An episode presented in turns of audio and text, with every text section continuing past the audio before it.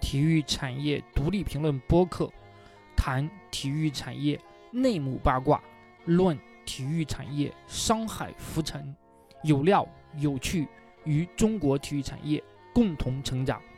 各位听众朋友们，大家好，欢迎收听我们最新一期的节目。这一期我们聊一个新鲜的话题 NFT。这期我们专门请来了最近对这个新玩意儿比较有了解的狼哥，欢迎狼哥。哎，大家好，我是小狼。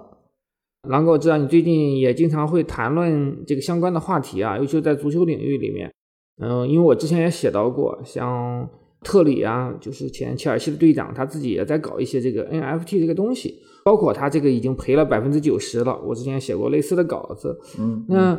这个东西，你对这个东西有多深的了解吗？我们可能还做不到特别专业吧，但是我们还是要给我们的听众稍微介绍一下，这个到底是个什么玩意儿。 OK，就是据我所知啊，就是因为我也是自己的理解，NFT 就是一个叫非同质化代币，是基于区块链技术的一种。数字收藏品、嗯、就是跟之前很火的这种数字货币，嗯数字货币本质上是一样的，因为它们背后的技术都是这个区块链。对、嗯，呃，它之所以不一样，就不一在不一样在这个叫非同质化这个这这几个字儿上。嗯，呃，我的理解呢，就是代币就跟人民币一样，就是你的一百块钱人民币跟我一百块钱人民币没有什么区别。是，呃，但是非同质化代币呢，就可能像钻石。嗯、呃，就是两颗钻石可能价值是相等的，但它绝对不是完全一样的东西，嗯、对吧？嗯、日后这两个钻石的升值空间可能也不一样啊，但嗯是现在来说，它们不不妨碍它们价值是相等的。就是一个数字藏品，然后呢，这个藏品的话就是去售卖，对，对，因为我们可以看到像腾讯啊，像这种他们内部，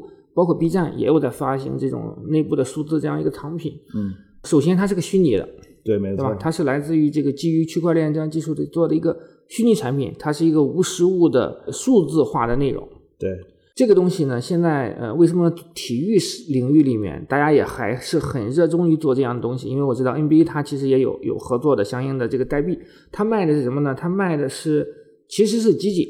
对对，这个集锦呢，因为嗯、呃，我之前在呃稿子里面也写到了，说这个集锦其实你在 YouTube 上也能看到。你买了它，它的唯一性是属于这个编码是你的，对对吧？这个这个相当于数字的产品是你的，可是这个东西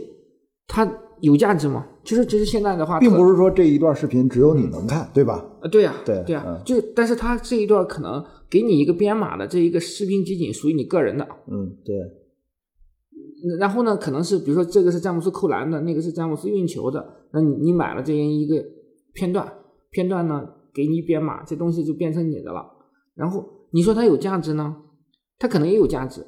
因为它是你唯一性的，它是你独有的。但你要说它没有价值呢，这个东西你看不见也摸不着，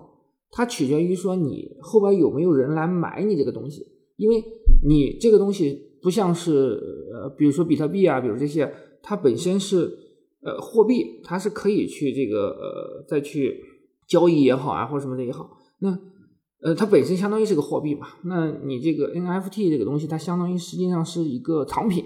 咱们说的直白一点，就是一个是人民币，一个是这个你买了一幅画，画对吧？你买了一幅画，嗯、这幅画呢，如果没有人，你它可能没有交易价值，也可能有交易价值，这取决于是在这个维度上。就是没有人接手的话，价值就是零，对对吧？你不像黄金，黄金可能说也会金价有涨有跌。就是不会说你黄金没有购买力，对吧？对，它不可能说没有人接手这个情况。但是你现在这个数字藏品这个东西，我觉得太虚了。其实英超现在就是，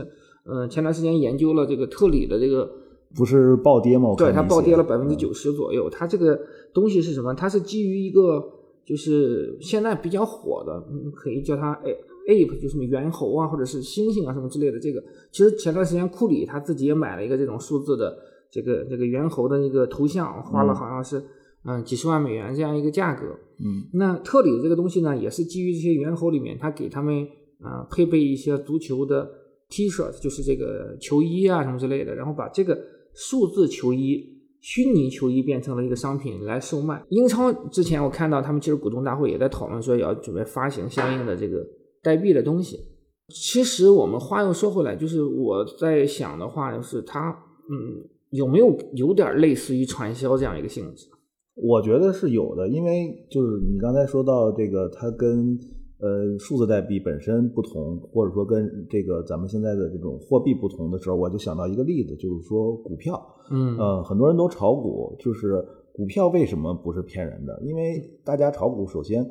股票你买的是一个公司的股份，对吧？对你买了你就是股东，然后你嗯可以去坐享它的分分红，对吧？之所以大家说是炒股，就是我们不要分红，因为那个太慢太少了，我们要的是说这个股价上涨之是后的差价，对啊，对吧？所以就是说，你买股票其实是两部分，一部分是你买它的股权，一部分是嗯买它这个股价升值的预期，嗯对吧？嗯嗯嗯嗯，可是你这个数字收藏品只有后半部分，没有前半部分，对，那是肯定的。你不存在本身的价值，就对像你刚才说的，对吧？嗯所以就是股票为什么不是骗人的，对吧？大家都认可，虽嗯然我们应该不要投机，对吧？我们对应该是理性投资，但它国家不禁止，国家还发展它，就是因为嗯它是这种有基本的价值在这儿呢嗯啊，而且它是一种金金融手段。那你对告诉我，这种数字藏品它有利于什么实体产业发展吗？有利于实体产业融资吗？对吧？它基本上就相当于是说，呃，上家再去卖给下家，如果对这个事情没有人接手，就砸在你自己手里了。不开放二级市场，这个东西就毫无价值。这个也恰恰是因为开放二级市场以后会，呃，吹大泡沫，会引发更大的混乱。所以在前两天我看见有新闻了，我不知道你看没看见啊？嗯就是腾讯已经在它的微信上的各种小程序和公众号封掉了所有开放这个 NFT 数字藏品的二级市场的这些号。啊，嗯那就其实本身在国内对于整个数字货币啊，对于这个呃区块链这个东西还都是比较谨慎的。数呃，区块链技术没问题，但是嗯数字货币的话，反正国内现在是不让炒、不让挖，嗯对吧？然后对这个数字藏品呢，现在国家没有一个特别明确的说法，但是肯定是禁止炒作的。嗯啊嗯呃，腾讯这次说的也很明确，就是说，如果你只是展示或者一级销售、嗯 o k 但是但凡你开放了二级销售市但如果你场，没有二级销售的话，你这个东西就它就没有价值，没有价值，对吧但是就是因为你有价值的话，可能就会变成泡沫、嗯啊。那我们防范泡沫，干脆就让你失去价值，对吧？嗯啊，这样的话，它就避免了说一呃一茬一茬割韭菜，或者把这个东西变成一个传销的手段嘛。，对对，本对质上的话，如果你这个数字藏品，呃，那我们说传销和直销的区别就是在于说你这个你这个东西的没有价值嘛，你是一个形很很虚的东西。对然后呢，通过一级一级的代理去进行这样一个销售。虽然数字货币它永远不可能会成为一个传销的模式，它可能不会有代理这种方式，但它基本逻辑是一样的。实际上是你你从上游那儿买来了之后，你去对卖给下游赚这个差差价。简单来说，跟炒鞋有点像，就是炒球鞋，但是又不一样嗯在但哪儿你呢？球鞋还是有实物的东西啊，有实物，而且是有基础价值，对啊吧？就是你可能本来是一千块钱，然后炒到一万块钱了，但是它这嗯一千块钱的基础价值不会变。对。 可是 NFT 的基础价值是多少？咱们这个话话说回来，我觉得我之前跟你讨论过，是 N V N F T，它不见得完全没有价值。嗯比如说，我们假假设梵高活着，嗯，他的藏品，他做了很多的这样的一个画，他不是去卖实物，他是卖数字，嗯数字这个藏品，数字画嘛。嗯。然后这个画是唯一的，这个画是他本身自己创造出来的，无论这个画是他画在纸上的，还是画在互互联网上的，它只以这个 NFT 的形式传播。对，那它的价值实际上是呃是相差不多的，是比较类似的。那本身这个东西肯定是很有市场的，那对对吧？你梵高人家这个这个东西，你看着你要的是他的这个画的对呃东西吧，只不过是传统的你画在纸上和你画在这个呃互联网上，它只是说介质不同了，它事情本身没有什么变化。那这个东西一定是很有价值的，而且那有可能会大家追捧，最终。它这个东西也可能炒得很高，就比如说它是一万的东西炒到一百万，那你愿意买，这个就是愿者上就钩跟的问现题。在的这种艺术品拍卖一样了，就对，这这个东西你没有办法说这个艺术品的本身它一定是有价值的，那它价值多少？因那为你它是唯一性的。对，那你取决于说你自己的这样的一个你的一个价值判断嘛。那就是说，我们回到说很多现在足球俱乐部也好呀，英超也好呀，或者是 NBA 也好，他们做这个数字的 NFT 这个东西，其实我觉得根本还是回到了它这个 NFT 本身有没有价值。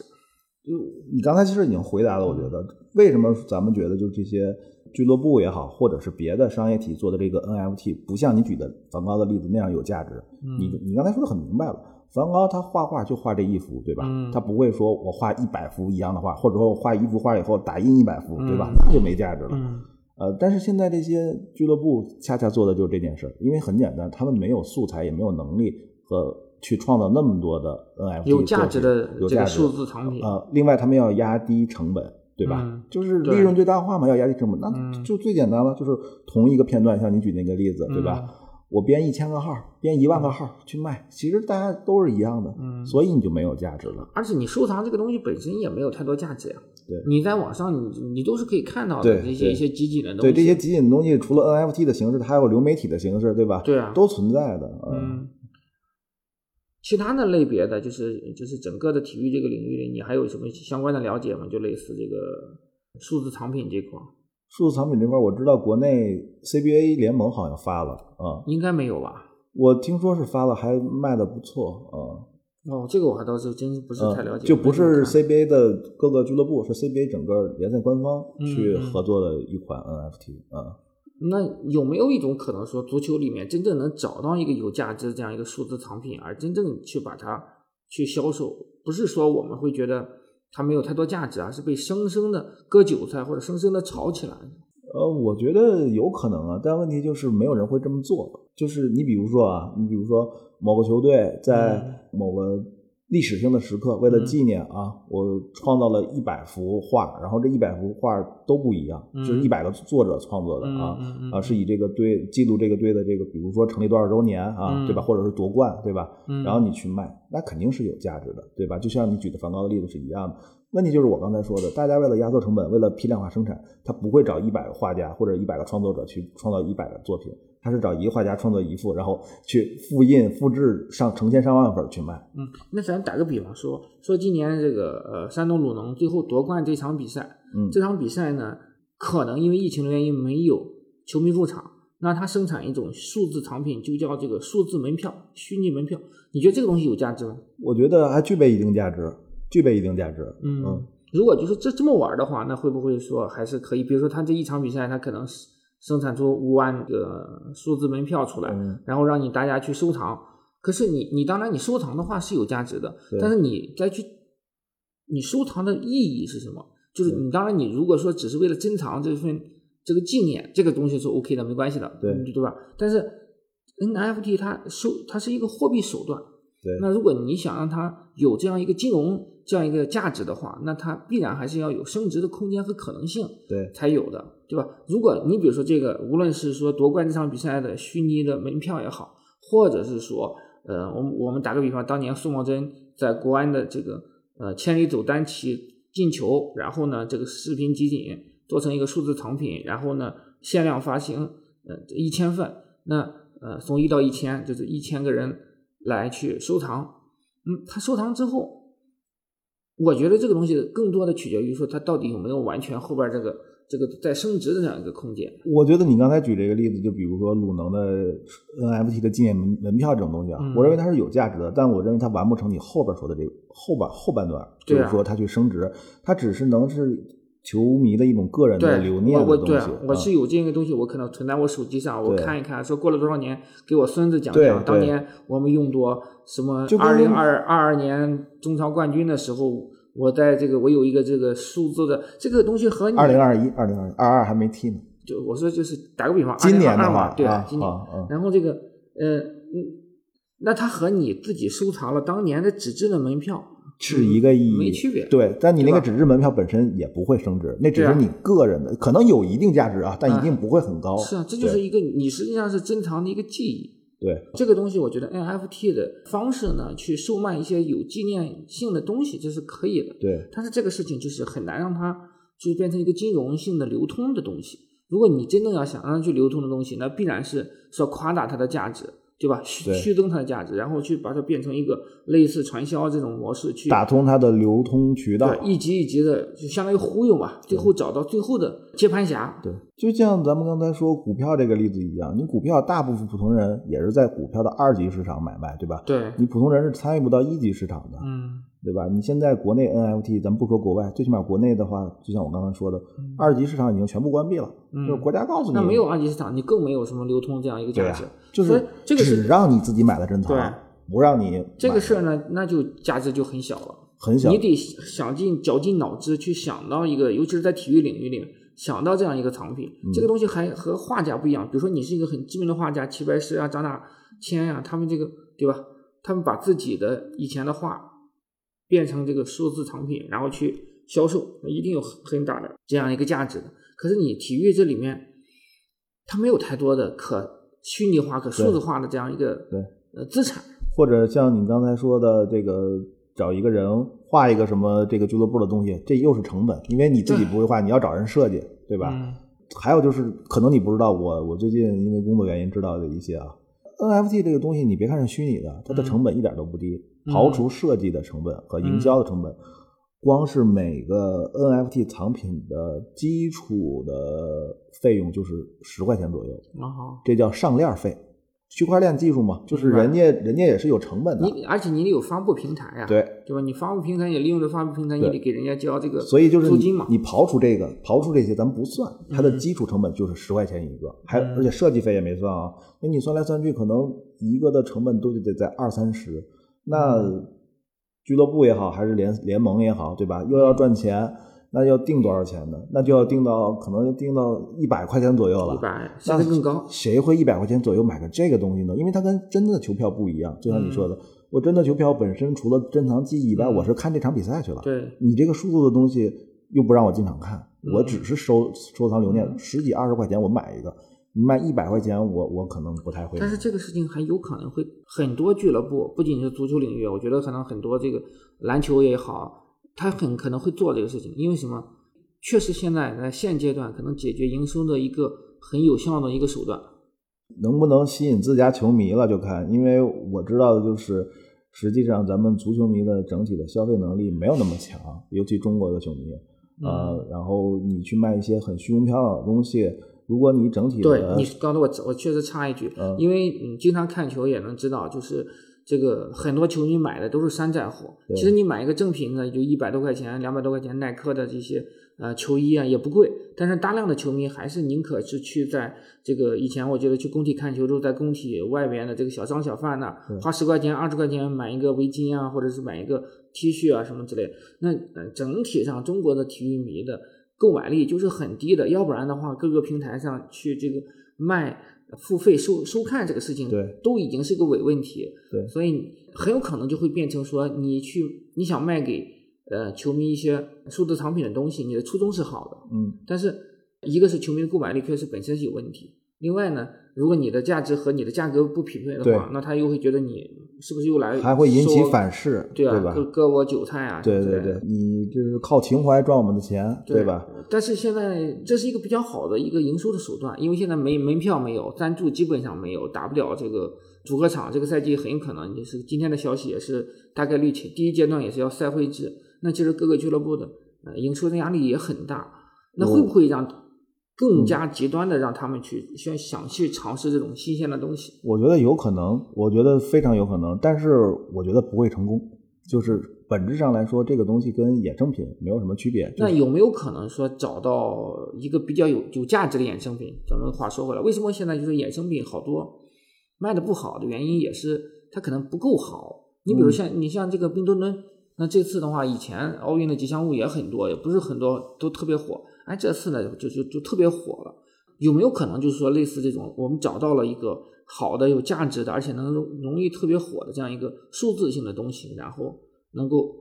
开创一些先河在里面？整个体育界，我不敢说有没有，我敢我，但是我敢说，这个足球俱乐部跟篮球俱乐部是做不到这一点的。对，因为你连最基础的衍生品你都还没有解决对掉，啊，你的受众都没有人，实体的东西都没有人买，你希望你一飞冲天做一个所谓的数字藏品就有人买吗？而且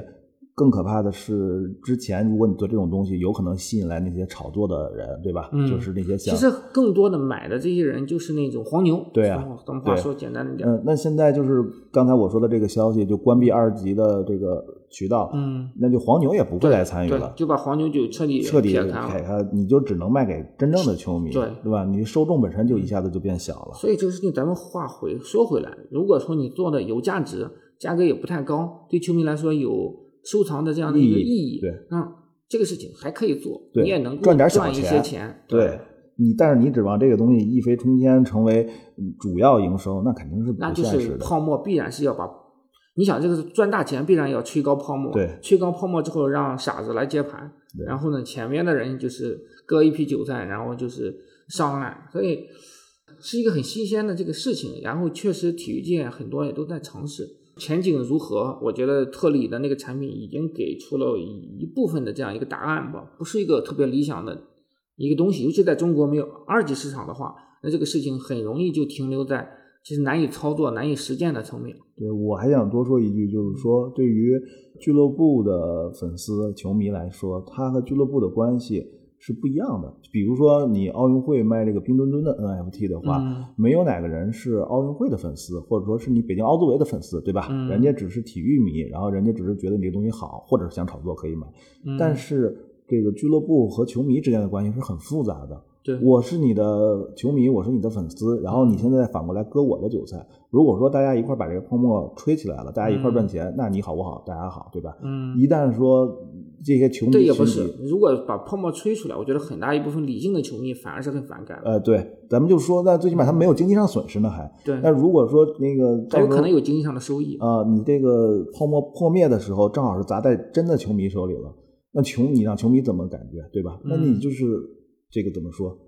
粉丝经济玩我，割我对韭菜。因为这个东西在体育界虽然少见，就是说不是说 NFT 啊，而是说粉丝经济，嗯但是在娱乐圈很常见呀。对，呃，这个某偷税欠税的这个明嗯星出事之前，不就自己搞了一个呃粉丝经济的 APP 吗？啊对啊，对吧？最后也就被嗯粉丝反噬了，对吧？其嗯实是一样的，就是你搞不好这个东西就容易被反噬。是，尤其是现在，因为没有主客场，球迷逐渐在流失。说实话，